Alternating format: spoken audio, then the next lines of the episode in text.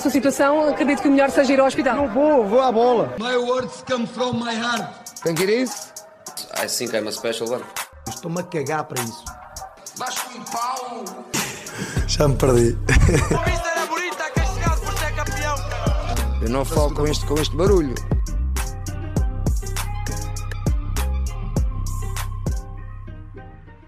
Cá estamos, depois de duas semaninhas, uh, um, um clássico também de nossa parte, porque, enfim. é Vou faltar a ser mais clássico, falta de tu, tu deitares as culpas em mim, enquanto tu. Não, não, não, não, desta vez, desta vez não, não vou fazer isso porque tu mandaste-me mensagem a rasgar-me, então o que é isto? Falta camadorismo, opa, mas, uh, É um facto, é um facto. mas, mas podemos dizer, foi, foi semana de, de queima das fitas, apesar de, apesar de nós não termos praticamente ido, mas uh, foi semana de queima, então vocês também cer- certamente não teriam assim tanto interesse. Portanto, é isso. Uh, estamos cá, o que importa é que estamos cá duas semanas depois. Muita coisa entretanto aconteceu, como é natural. Acima de tudo, uh, o que é que podemos sublinhar? Uh, o campeonato está a dois jogos de terminar, Benfica com mais quatro pontos que o Porto, ou seja, em termos de classificativa, pouco mudou. O, o Benfica ganhou, ao Braga nesse, nesse jogo decisivo. Um, também ganhou ao Portimonense. O Porto também cumpriu o calendário, fez a sua parte. O, o Sporting ida em aspas, o Braga também, tirando o jogo com o Benfica, claro. Portanto, é isto. Eh, Marcos, vamos começar obviamente por aí, pela parte do Benfica, pela parte também, já falando um pouco geral da classificativa, se achas que vai haver muitas mudanças até ao final, não só no top 4, eh, mas também para baixo.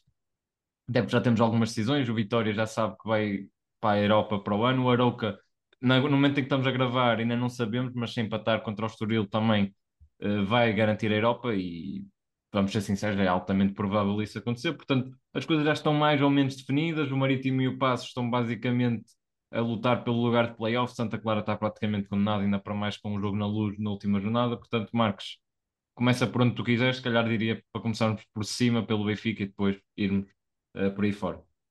Eh, relativamente ao Benfica, não sei se queres que me refira ao, ao- jogo ou não, mas quanto àquilo que é a classificação, diria que está praticamente feito. Acho que é um Benfica eh, com capacidade de conquistar o título já em Alvalade.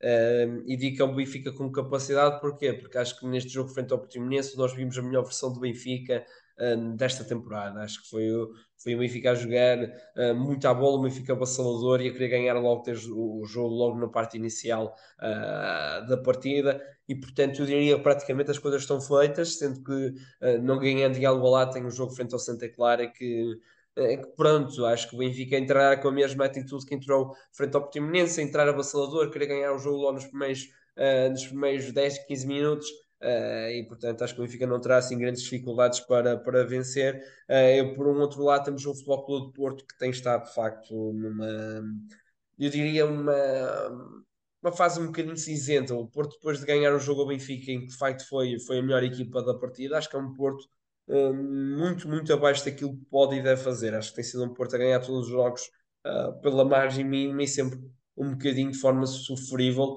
Ah, tivemos este jogo agora com Casa Pia, que é mais uma versão do Porto a ganhar o jogo de uma forma muito sofrida. Portanto, diria um Porto também com dificuldades que terá, terá jogos difíceis. Terá um jogo em Famalicão, ah, muito difícil, depois terá também ah, receber o, o Vitória em casa. Depois, quanto àquilo que são as competições europeias, diria que também está tudo mais ou menos ah, bem encaminhado. Acho que é difícil agora o Porto perder o segundo lugar, ah, o mesmo, mesmo o Sporting poder ultrapassar o Braga parece-me ah, praticamente impossível. E depois aquela questão da, da Conference League e, e está praticamente, está praticamente feito. Relativamente às, às contas pela manutenção, temos aqui um bocadinho um estoril que ainda poderá ser ultrapassado, mas também me parece muito, muito difícil sendo que talvez o Marítimo possa lá chegar, talvez o Marítimo possa lá chegar, porque se não estou em erro, há um Marítimo Estoril na última jornada. Se, o- se o Estoril per- perde esses próximos dois jogos e o Marítimo porventura ganha ao Vizela, ah, poderá haver aqui uma pequena gracinha, uma- mas isto é um se muito grande. Ah, continuei viva, lá está, a luta pela. hum, Por aquilo que é o playoff, sendo que também me parece que, eh, que difícil uh, de Passos Ferreira tentar ainda, e muito menos o, o Santa Clara, que lá está, tem aquele jogo frente ao Benfica na última jornada, e portanto muito difícil. Agora é futebol e tudo é possível, lá está, é, é, é muito isso. Sim, eh, mas esta época acaba por, nesse sentido, desiludir um pouco, porque sinto que na última jornada as coisas já, estão, já vão estar tudo, tudo fechado. E, ok, eh, as contas do título até poderão não estar fechadas, eh, por uma questão, imaginando que o Benfica, por exemplo, empate em Alvalade, enfim, não está fechado, mas está, porque dificilmente vai, vai sequer empatar contra o Santa Clara na Luz. E, e, a, e, a, verdade é que depois de no, no, naquelas lutas da, da, manutenção também as coisas parecem-me estar praticamente fechado. Se calhar até já está fechado há algum tempo, apesar de que o Passos foi ganhando vida e o próprio Marítimo nesta segunda volta e, e o Santa Clara em claro, em claro decréscimo de, de, forma inacreditável como é que como é que só teve creio uma vitória e foi agora recentemente contra o Gil em não sei quantas partidas é pena nesse sentido porque não vamos ter aquele Nesse, nessas contas da manutenção que eu gosto sempre, no ano passado ainda me recordo do, do Sapinto uh, em Moreira, uh, contra o Vizela, a celebrar uh, o playoff de, de manutenção. E temos tido alguns momentos engraçados nestes últimos anos, em que as coisas decidem-se até ao último, creio que este ano não vamos ter nada disso. Em relação à, à Conference, dar só a nota que o, o Vitória também garantiu, porque o Chaves decidiu não dar o, a papelada para se inscrever na Europa, por uma questão de, sei lá, de estrutura, de não querer dar dois passos a mais daquilo que se calhar estão, estão em, em perspectiva. Mas é isso, o Arouca provavelmente também vai garantir hoje, como já disse, a, a Conference League. Se não garantir hoje, provavelmente na próxima jornada ou daqui a duas, portanto é uma questão de tempo. E é isso. Em relação ao, ao Benfica e em relação ao, aos últimos dois jogos contra o Braga, foi uma uma clara amostra de superioridade perante um Braga que não está pronto para, para ainda para, para, lutar pelo título. Acho que se, havia jogo onde podiam demonstrar isso, era contra o Benfica. Mas também é um jogo muito bom por parte do Benfica, deu, portanto, um bocadinho difícil de, de, de, dizermos que será por este jogo frente ao Benfica que o Braga não está preparado para a luta pelo título. Acho que o Benfica, de facto, provou que era superior. Foi, foi, foi, eu, eu sublinhei, atenção, é uma, foi uma amostra de superioridade do Benfica, mas por outro lado, acho que ainda assim o Braga uh, não foi uh, de toda uma equipa capaz. Uh, não, não, não, não estando aqui a querer tirar o mérito de todo ao Benfica, porque foi muito melhor e, e, o, e, o, próprio Braga já, já sentiu isso contra o Porto no Dragão, contra o Sporting Alvalade, portanto foi mais um jogo, mas era aí que eu também queria chegar, foi nestes jogos, porque não foi só o vencer pela margem mínima, o vencer só por, por simples vencer, foi de facto um, uma clara vitória, foi uma vitória, o Benfica não goleia ou não dá 2-3-0 porque não calha, eh, é um facto. Claramente de acordo. E eu, eu, acho que este Braga nós tivemos uma edite em relação ao, ao, ao, passado. E aqui percebemos também a importância de que é vencer os pequenos. O campeonato faz-se muito dos pequenos, porque o Braga este ano está na luta pelo, pelo campeonato praticamente até ao fim, por ser um Braga muito forte com os pequenos. Porque o Braga, comparativamente ao, ao, aos anos passados, era um Braga que ia conseguindo aqui e acolá fazer bons jogos frente aos grandes e criar muitas dificuldades às equipas grandes. Mas um, frente aos pequenos ia vacilando. E este Braga não. Este Braga, muito pelo contrário, é muito forte frente aos pequenos. Tem vencido quase sempre uh, com, com as equipas ditas pequenas, mas, mas frente aos grandes tem tido muitas dificuldades. Sim, sem dúvida. E atenção, não quero de todo tirar o mérito ao Braga, que pode fazer aqui 80 pontos no final do, do campeonato e é excelente. Logo por aí, eh, nada a apontar. Acho que é uma época do ponto de vista do, do campeonato, é uma época positiva para o Braga, que pode para o ano voltar a, estar na Liga dos Campeões. Obviamente que não é, se calhar olhando para o início do Braga e tudo mais, até, até se podia perspectivar uh, outros voos, mas olhando para o poderio do, do Benfica e olhando para a capacidade do Porto, uh, mesmo estando em dificuldades e a jogar mal, consegue vencer. Portanto, é uma época, diria, positiva do, do Braga, que também aproveita uma época claramente oscilante do, do Sporting. E uh, em relação ainda ao Benfica, depois do jogo da luz, que se, basicamente se resume nisso, nessa tal superioridade do, do Benfica, que curiosamente até consegue um golo num lance de transição, não é? Porque a verdade é que até acaba por ser uma antítese, porque o Braga é que procurou esse jogo constante uh, no, na luz, principalmente através do Bruma, que teve bem dentro dos possíveis, consegue esse golo através do Rafa, uh, belo golo, e depois uh, em Portimão é mais uma amostra de superioridade. Acho que aí então é que há poucas coisas a dizer. Logo ao minuto 4 ou 3 surge o golo do, do Grimaldo, ainda que e aqui voltamos também à questão da tecnologia. Já podia ter surgido mais cedo, atenção. Sim, e podia ter surgido mais cedo. Uh, em relação ao, só ao gol do Grimaldo, era nota. Nós já tínhamos falado nisto, uh, creio que foi no Porto Benfica, da tecnologia de linha de golo e acho que neste jogo voltou uh, a acontecer um caso semelhante, neste caso que, que foi dado o golo a, a Grimaldo, acho que a tecnologia do golo tem que vir a Portugal, se estamos aqui com VAR, se estamos com VAR na Liga BPI, se pensamos em ter VAR nas fases finais da Liga 3, temos que começar a pensar em ter uma tecnologia que, que faz falta, quer queiramos, quer não, e que pode, pode decidir coisas. É um facto. Não decidiu, creio que neste jogo claramente, mas quiçá pode decidir imaginemos num, num jogo de, até na luta pela manutenção ou na, na Europa. O engraçado é que nós temos, nós temos a tecnologia da linha de gol na Final Four da Taça da Liga. Parece ali uma pequena forma de vender um bocadinho ali o produto de Taça da Liga, não percebo porquê, mas, esta de facto é uma história que a mim me causa alguma dificuldade. É, a argumentação da Liga Portuguesa de Futebol para, para a não existência da tecnologia da linha de gol é mesmo o, o orçamento que é, que é gasto para ter esta tecnologia são raras as vezes que são que, que, é utilizada. São raras as vezes que é utilizada, mas é uma tecnologia praticamente 100% de, de acerto e não há aqui uma questão de praticamente subjetiva, é uma questão linear, é, é factual. É, é, ou não é, e não há aqui uma pequena dúvida sequer, ou é ou não é, ou a bola está dentro ou a bola está fora. E, e parece-me a mim um bocadinho ridículo, de facto, a, a Liga Portuguesa está para trás neste aspecto.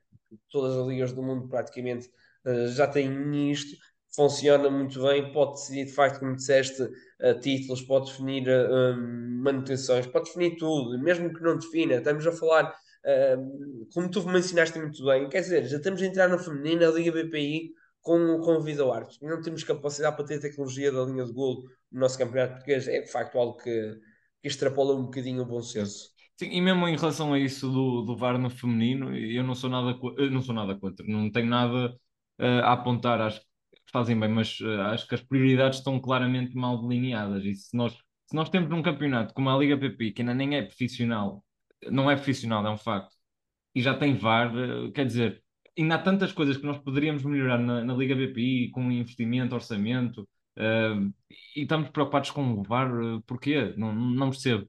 Um, é, é, o que eu digo, acho que as prioridades estão mal definidas e mesmo na, na relação à linha de golo, estarmos em, entrar para a época 2023, 2024, ainda não saímos desta, não é? Mas para o ano, e ainda não vamos ter a, linha, a tecnologia de linha de golo, opá, não, não me cabe na cabeça, porque como tu também disseste, é uma linha, é uma, uma tecnologia 100%, praticamente 100% fiável, uh, não havia margem para polémicas, uh, nada do género, era mais uma forma para, no fundo, combater isso, mas se calhar não compreendo o orçamento e tal, mas não percebo, honestamente não percebo. Em relação, um, Marcos, ia também te perguntar em relação ao, ao, aos restantes jogos. Uh, quer dizer, na verdade acho que não tocaste muito no, no Benfica Portimonense. Não sei que, que queres sublinhar, a facto é uma goleada estrondosa, não há grande margem para dúvidas, mas que pontos-chave é que tu, tu sublinhas? Uh, Gonçalo Ramos também regressou aos golos. O que é que, que, é que tu tiras do essencial do jogo? Olha, eu retiro de essencial que, que foi um Benfica muito, muito forte coletivamente. Benfica, eu, eu diria com uma intensidade top, a intensidade, aquela intensidade que nós víamos do Benfica na Liga dos Campeões, a, a jogar frente, frente às melhores equipas uh, do mundo. Nós vimos neste Benfica em Portimão, o Benfica a querer vencer o jogo logo nos primeiros minutos, e depois o Benfica que, que voltou a ter os jogadores no seu melhor nível. Há, há um David Neres absolutamente grande, que é um jogador com uma capacidade de definição no último terço fantástica é um jogador irreverente e capaz de tirar jogadores no 1 para 1 e isso é um fator de desequilíbrio claro. Depois temos um Gonçalo Ramos uh, a não carburar em termos de golo, mas, mas a fazer jogar muito e a criar muitas situações de golo.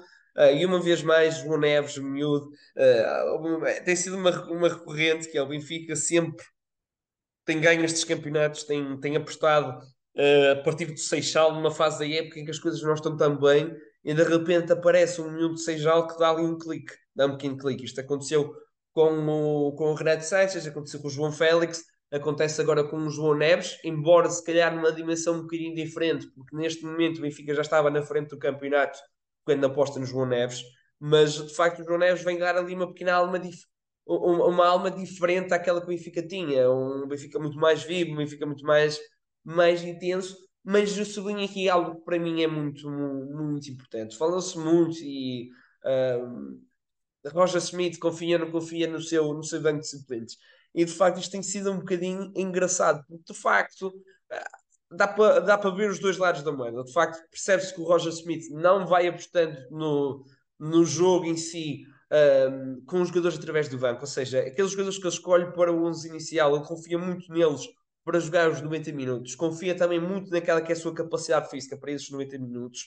Uh, mas por outro lado, é um treinador que é capaz de, do nada, de repente, retirar um jogador do 11 inicial e colocar um outro que ninguém esperava, como aconteceu com o Chiquinho. Se calhar ninguém esperava que Chiquinho uh, jogasse uh, de início, como também ninguém esperava que o João Neves jogasse de início, como também ninguém esperava que de repente a dupla de meio campo do Benfica fosse Chiquinho João Neves, ou seja, ele não só perdeu o Enzo, como depois retira o Florentino desta equação, porque ele foi capaz de, de, de criar mutações no, na equipa do Benfica ao longo da temporada, quando muito se criticou que ele não confiava no seu banco, o Roger acabou por, por mostrar o contrário. O que, ele não, o, o, que ele confia é em demasia no seu plano inicial para o jogo. Eu acho que ele confia demasiado no seu plano inicial para o jogo, e isto tanto pode ser positivo como pode ser negativo. Atenção, porque de facto o, o Roger tem provado que quando precisa e quando acha que de facto o melhor para a equipa é, é retirar um jogador que tem sido 100%, 100 regular na, na, na, equipa, como era o caso de Florentino, que não teve nenhuma exibição negativa, mas que percebe o seguinte: nós vamos jogar com blocos mais baixos, nós vamos, hum, nós vamos querer ter mais bola. Qual é a forma que nós vamos ter mais bola? Ok, até Chiquinha, até João Neves. Uh, mesmo a parte do Arsenal em que se muito é criticado por colocar Austin pela direita. Eu compreendo de uma forma totalmente uh, bem conseguida. Eu acho que ele percebe desta maneira as coisas, que é eu no Orsens vou ter um jogador com mais critério, vou ter um jogador com capacidade de trás para a frente para me criar mais desequilíbrio.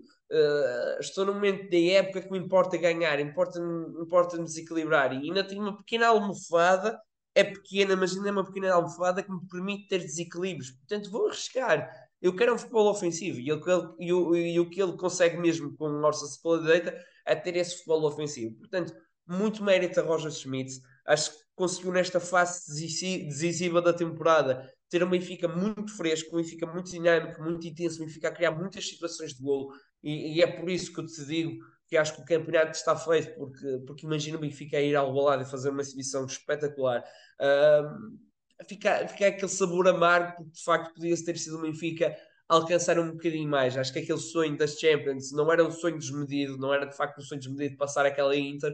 Uh, e o Benfica, se tivesse tido a sorte daquele momento da época ter sido o seu melhor momento, podia ter feito coisas mais, mais positivas. Mas relativamente ao jogo com o Portimonense, eu acabei por fugir muito daquela que era a tua pergunta. Uh, dizer-te que foi um Portimonense que, que apostou logo com quatro centrais em termos. Não foi, não foi uma linha de quatro centrais, mas teve quatro centrais dentro de campo. Uh, era uma linha de cinco que o Portimonense tinha, mas que, que era facilmente desmontada com, com uma tremenda facilidade. Quer se calhar por, por alguma dificuldade do ponto de vista individual dos seus jogadores, e menciona aqui, eu penso que seja o último gol do Petar Mousa, que de facto aquele quente, um jogador que está a proteger o corredor central, como vai ao corredor lateral e deixa completamente desprotegido o corredor central, é de um madurismo total. Uh, e peço desculpa aqui a forma a hipérbole que utilizo para exagerar um bocadinho, mas, mas de facto acho que é, que é um bocadinho caracterizador daquilo que foi o processo do, do, do Portimonense, mas que, mas que também é um Portimonense que eu diria que tem sido, tem sido curto em termos de qualidade no seu plantel a nível global. Acho que é um Portimonense muito curto e, e que ainda assim consegue a manutenção de uma forma muito tranquila. Sim, sim, uh, pelo início da época espetacular que eles fizeram, porque a segunda volta deles realmente é um bocadinho, um bocadinho não, bastante fraca, uh, mas opa, acabaste por, por analisar e bem uh, não só o, aquilo que tem sido, enfim, as opções do, do Schmidt, o momento dos jogadores, destacar claramente João Neves, que não teve aquela mudança estilo João Félix, mas ainda assim foi muito importante para, para este final da época e dá acima de tudo, há aquela projeção para a próxima, que pode ser um jogador ainda melhor, ainda mais importante.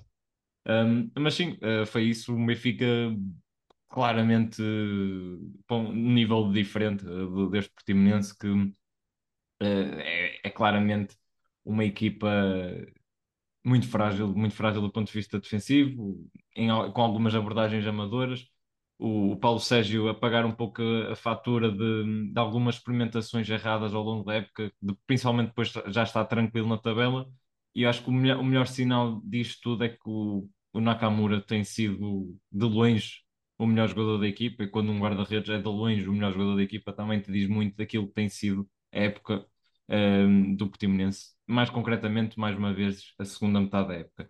Em relação, em relação ao, ao jogo e aos destaques, para além de João Neves, claramente o Neres, eu estou sempre a dizer claramente, mas é porque é óbvio que o, os destaques vão todos para os jogadores do Benfica, principalmente da frente de ataque, o Grimaldo também, já vamos também falar do Grimaldo mais à frente, mas o Grimaldo, mais uma exibição também irrepreensível, depois Neres excelente, Rafa excelente, João Mário excelente, Gonçalo Ramos também é excelente. O Peter Musa também é um caso, não direi único, mas é, é um dos casos daquele, daqueles jogadores que são muito úteis a, partir do banco e conseguem, em, espaços curtíssimos de minutos, fazer golos. A fazer lembrar também um pouco o, Tony Martinez no Porto, quando entra e tem sempre um impacto quase imediato, pelo menos no que aos golos de respeito. E, hum, e, é isso, é um jogo quase sem história, mas que eh, obviamente merece estes destaques. Também o Arsenal, que a lateral direito se fez jogador. Um, eu acho que nenhum benfiquista espera que o Arsenal seja o lateral direito da próxima época, mas que sabe que nele tem um jogador competente. Depois, mudamos o capítulo também uh, para o Porto, que, que, faz um jogo com duas faces distintas. Acho que a primeira parte é sofrida e, e poderia ter sido um 2-0 do Casa Pia e ninguém se chocaria na, ao final dos 45 minutos. Depois, na segunda parte, aí sim, uma mudança de chip. Acho que eh, só dar a nota, o Casa Pia, eu já, já, eu partilho, já partilhei isto em off, é, é uma das equipas que, apesar de ser uma das sensações do campeonato e, e tudo, e compreende-se e respeita-se isso e a abordagem ao jogo, eu respeito totalmente. Uh, acho que o, o facto de ser a equipa com menos posse de bola da liga também traduz isso mesmo. Não significa que também seja uma equipa que jogue feio ou nada do género, mas é uma equipa que tem, tem menos uh, pretensões de ter bola e está tá legítimo isso. Agora, não, obviamente, eu particularmente não sou um grande fã, no entanto, a abordagem resultou quase a 100% no Dragão, mais uma vez, naqueles 45 minutos principalmente, porque o Porto creio que só teve uma oportunidade, nem foi assinada demais na primeira parte e, e o Casa Pia conseguiu, quer por Soma, quer por Godwin, criar inúmeras situações. O Filipe Cardoso creio também teve uma, portanto acho que é, é, é, elucida, é elucidativo, elucidativo daquilo que foi os primeiros 45 minutos. No segundo tempo o Conceição arriscou, o Verona entrou muito bem, para mim foi o melhor jogador em campo. Recuperou a bola do, do primeiro golo passado nenhum minuto, assistiu, entrou muito bem, teve impacto imediato uh, e o Porto foi claramente melhor equipa na, na segunda parte. Acho que faltou ainda assim muita criatividade a este Porto. E quando digo muita, nem é, é mesmo muita criatividade. Falta ali claramente um elemento diferenciador do meio campo para a frente. O André Franco foi absolutamente banal, banalíssimo. Uh, não, não teve, uh, segundo os dados do Goal Point, um passe uh, progressivo eficaz. Ou seja, estamos a falar do Otávio, que esteve de fora e que, por norma, faz oito por jogo. O Franco, que o substituiu, não fez um. Ou seja, ou se, ou se fez um, foi um somente e não foi nada de, de relevo. Portanto, isto também traduz bem aquilo que foi o jogo do Porto e a necessidade do Porto ter tido um elemento diferenciativo no ataque, sendo que PP também não, não teve um enorme jogo, acabou por também ser decisivo no, no segundo gol com aquele passe para o Tony Martínez, mas uh, faltou muito mais ao, ao Porto e, e, é mais um jogo sofrido, na minha opinião, de uma equipa que está uh, a desesperar para que termine a época, porque ainda vai, apesar de que ainda vai ter encontros importantes, mas é claramente um Porto a desesperar para que termine a época. Relativamente à tua questão de tu, tu, tu mencionaste do caso da Pia, uh, sim, de facto, é uma equipa que opta por um, por um estilo de jogo que não é tão atrativo, por por um bloco mais baixo e depois para sair em transição. Mas isso também está muito inserido e acho que muito bem, acho que o Filipe Martins é um, é um ótimo treinador, mas consegue compreender muito bem aquilo que tem dentro do, do plantel, ou seja, tem, tem jogadores com características de transições, o Godwin, que é claramente o jogador mais deste, deste Casa Pia, mas que sendo um jogador mais, é um jogador claramente de transição e portanto faz todo sentido o Casa Pia optar por este, por este momento do jogo. Eh, e depois, mais ou menos, também tem jogadores muito capazes na, no seu bloco mais, mais baixo, ou seja, na sua linha defensiva, jogadores como o Zubotic, o Vasco Fernandes, o, o, João Nunes, são centrais de muita, muita qualidade e, portanto, faz todo, o, todo o sentido esta forma como o Casa Pia joga, mesmo depois tendo na esquerda jogadores como o Lelo, um jogador no meio campo capaz de recuperar muitas bolas e de saltar logo para depois para o momento de transição como o Afonso Taia. Portanto, eu acho que está muito inserido daquilo que são as características individuais dos seus, dos seus jogadores e, portanto, uh, mérito para o Casa Pia por, e mérito para o seu treinador por conseguir ler muito bem de facto as suas características pedem este estilo de jogo e, e e dizer-te que, que este estilo de jogo foi dando muitos, muitos lucros ao, ao longo da temporada. Chegou a uma altura da época eh, cerca de metade da temporada, diria eu, em que o Casa Pia era uma das equipas com, com mais vitórias fora de casa, se eu não estou em erro, uh, e também com menos gols sofridos, ou seja, numa das melhores defesas do campeonato. Daí eu dizer-te faz, faz, faz todo o sentido uh, esta, esta forma de jogar do, do Casa Pia, embora concordo contigo, não é claramente uh, o futebol mais atrativo que, que eu gosto. Eh, relativamente ao Porto, acho que tu, tu caracterizas da forma mais correta, que é, é um Porto que está à espera que esta temporada termine, porque de facto tem sido um Porto com exibições muito sofríveis, porque tem ganho os jogos um bocadinho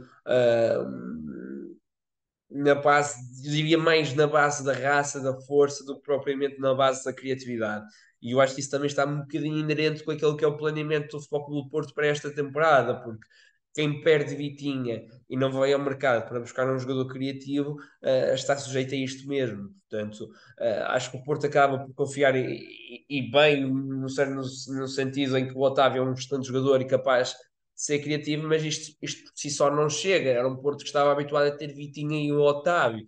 E, e o Otávio é capaz de ser criativo, mas é completamente diferente do que aquilo que é o Vitinha. E acho que o Porto uh, sofre por não ter um jogador uh, como, como Vitinha, um médio capaz de ser mais criativo, um, um médio capaz de fazer este Porto jogar, e portanto é um Porto uh, que vive muito à base da velocidade do Galeno. Temos, temos visto isto cada vez mais. Acho que o Galeno, facto, tem feito uma época espetacular, mas também se me perguntas se acho, se acho que o Porto se quer ser campeão, se deve viver muito daquilo que é o rasgo individual de Galeno, eu diria que não, porque acho que o Porto uh, até é capaz de conseguir um extremo com mais capacidade do que o, do que o Galeno.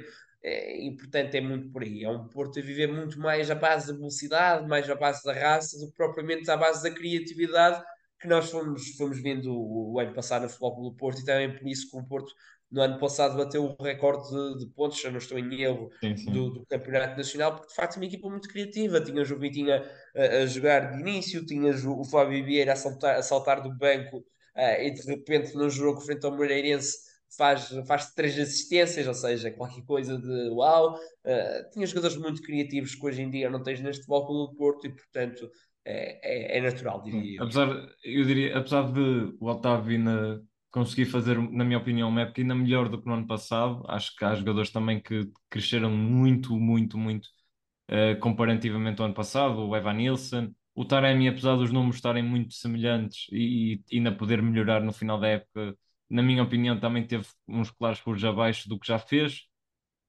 E, portanto, uh, logo por aí, duas peças que foram chave no ano passado estão muito abaixo do, do nível que se espera sendo que em junção a isso, as lesões também, eh, diga-se, faça-se justiça, também têm atrapalhado e muito os planos do Porto.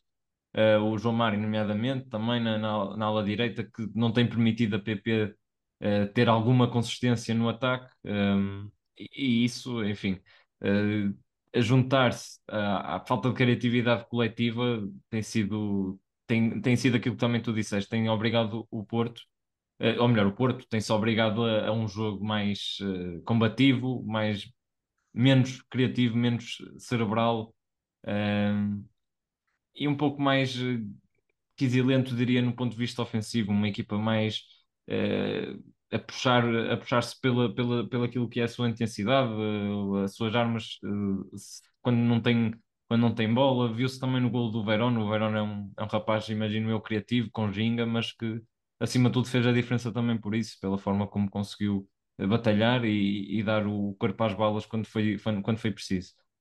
Mas é isto, uh, o Porto, em, em soma, ainda assim, creio que não vai sair do segundo lugar, uh, pelo menos isso está, está garantido, portanto, uh, no nível do campeonato, não, obviamente não é uma boa época, mas pelo menos no, no próximo época saberá que não terá de ir a um playoff para, para chegar à Champions League em relação ao Sporting uh, e ao Braga, as coisas não correram assim tão. Ainda assim, foram, aliás, foi um pouco à, à, à semelhança do Porto, foi ali até à última.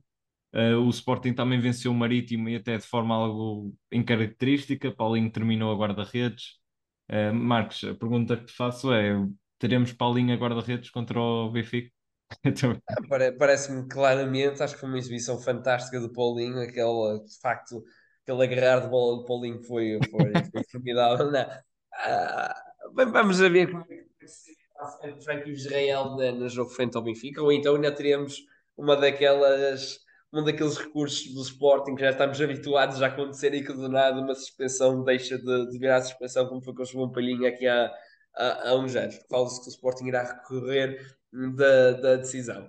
Mas, mas, acho que é uma boa oportunidade até para o Sporting para preparar a próxima temporada, porque parece-me a mim que há aqui uma pequena lacuna no Sporting nesta temporada com a Adam, que já está claramente em decréscimo. Uh, o próprio Franco Israel não, não foi muito seguro quando tem aquele jogo, salvo erro, frente ao, ao, ao Frankfurt na Liga dos Campeões. Portanto, é uma pequena, uma pequena amostra que poderá ser Franco Israel, se poderá contar para a segunda opção, se poderá também contar para a primeira, para, para a primeira opção na próxima temporada. E o Sporting precisa de, se forçar na baliza, na minha opinião. Pronto, e acho que não será por, por, por uh, António Edan.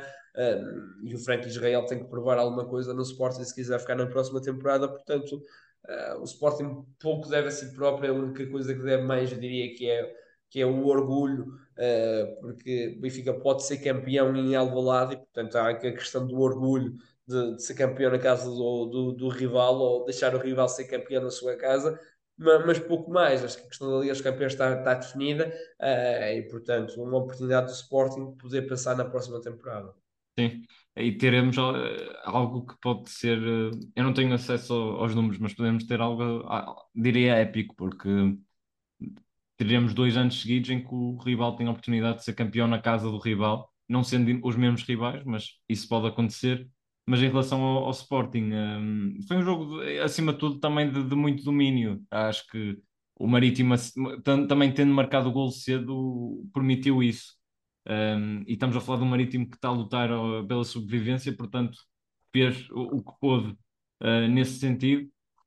Apesar disso, o, o Sporting uh, com alguma naturalidade conseguiu chegar ao, ao gol do empate e depois já perto do fim, uh, num lance característico também de Ruben Amorim e do Sporting, o Coates lá, lá conseguiu decidir, com muita influência também do Paulinho. Uh, o Pote também teve influência no, no golo do, na própria do Mateus Costa, portanto, temos aqui um, foi um jogo de Sporting, uh, por, por, assim dizer, uh, apesar de e, diria que foi o mais Sporting com, com, com o Paulinho a guarda-redes uh, no final e depois de toda a confusão até com o VAR e tudo mais. Mas enfim, acabou por ser justo, na minha opinião. Acho que o Marítimo, apesar de tudo, é uma das. Dentro daquelas, daquele lote de equipas que estão a lutar para não descer, é uma equipa que, que não tem jogado mal, acho que também tem sofrido com alguma falta de azar.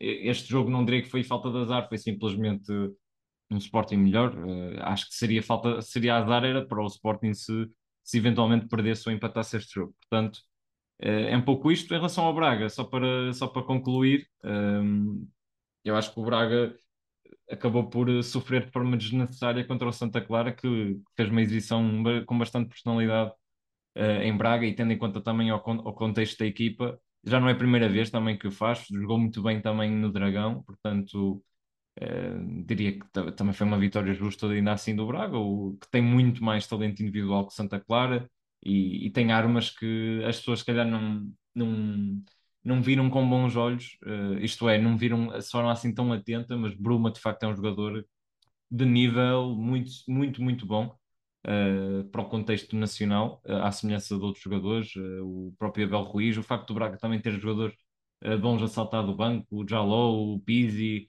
quem quer que seja, o Braga tem um bom plantel, tem alguma profundidade, portanto, acabou por ser uma vitória também natural. E é isso, a nível do top 4, na minha opinião, até o final do campeonato nada, nada se vai mexer. Uh, o Sporting, como, só, como para terminar, só como tu disseste, acho que vai lutar pelo orgulho uh, e evitar a festa do Benfica em, em sua casa, no fundo, porque é sempre, direi, direi, direi eu, é sempre algo mau Uh, ainda agora viu-se o espanhol a sofrer em casa contra o Barcelona e ver o, não diria o rival, né, mas é sempre um derby e a ver o, o, o clube ali do outro lado a, celebrar em sua casa, diria que é sempre mau. Os adeptos até invadiram o campo, portanto, e se tiverem a oportunidade de ver esse vídeo, vejam, porque pronto, os jogadores do Barcelona foram obrigados a correr para o balneário eh, e não foram, não puderam festejar em, ca- em sua casa, portanto, em casa do, do adversário, portanto, é isso. Avançamos e vamos para o nosso topo e lodo.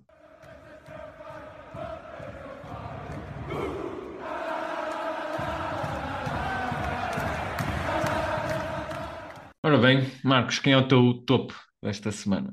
O meu topo desta semana vai para o Brighton e o seu técnico ao comando, De Zerbi, um, vence 3 a 0 o Arsenal. O Arsenal faz uma temporada fantástica nesta época desportiva, mas o Brighton também não, não, não está muito aquém daquilo que fez o Arsenal. De facto, é um Brighton que, que dá gosto de ver jogar, é um Brighton que assume construção desde trás, é um Brighton que joga muito, muito à bola. Neste momento está à frente do Tottenham, tem menos dois jogos, tem, tem lugar europeu, portanto. Uh, fica aqui a nota para topo para, para a equipa de Zerbi. E bem, o meu topo vai para o Vitória Sport Clube. Eu queria também dar um destaque ao Manchester City, que, que acabou para entroncar também na, no teu topo, porque forma algo surpreendente, não direi surpreendente, uh, acho que não surpreende o City ser campeão, mas depois de estar com uma desvantagem ainda considerável, conseguiu recuperar e provavelmente arrisca-se a vencer a, a Premier League ainda com uma vantagem, também ela considerável. Uh, neste momento são quatro os pontos, mas podem ser sete, uma vez que o City tem menos no jogo que o Arsenal. Portanto, as contas estão fechadas do ponto de vista do título inglês e mérito para o City. Do, do lado do Vitória, dar o destaque porque, na minha opinião, não tinha plantel para fazer o que fez, para chegar à Europa. Acho que havia equipas com um plantel e um 11 se calhar até superior.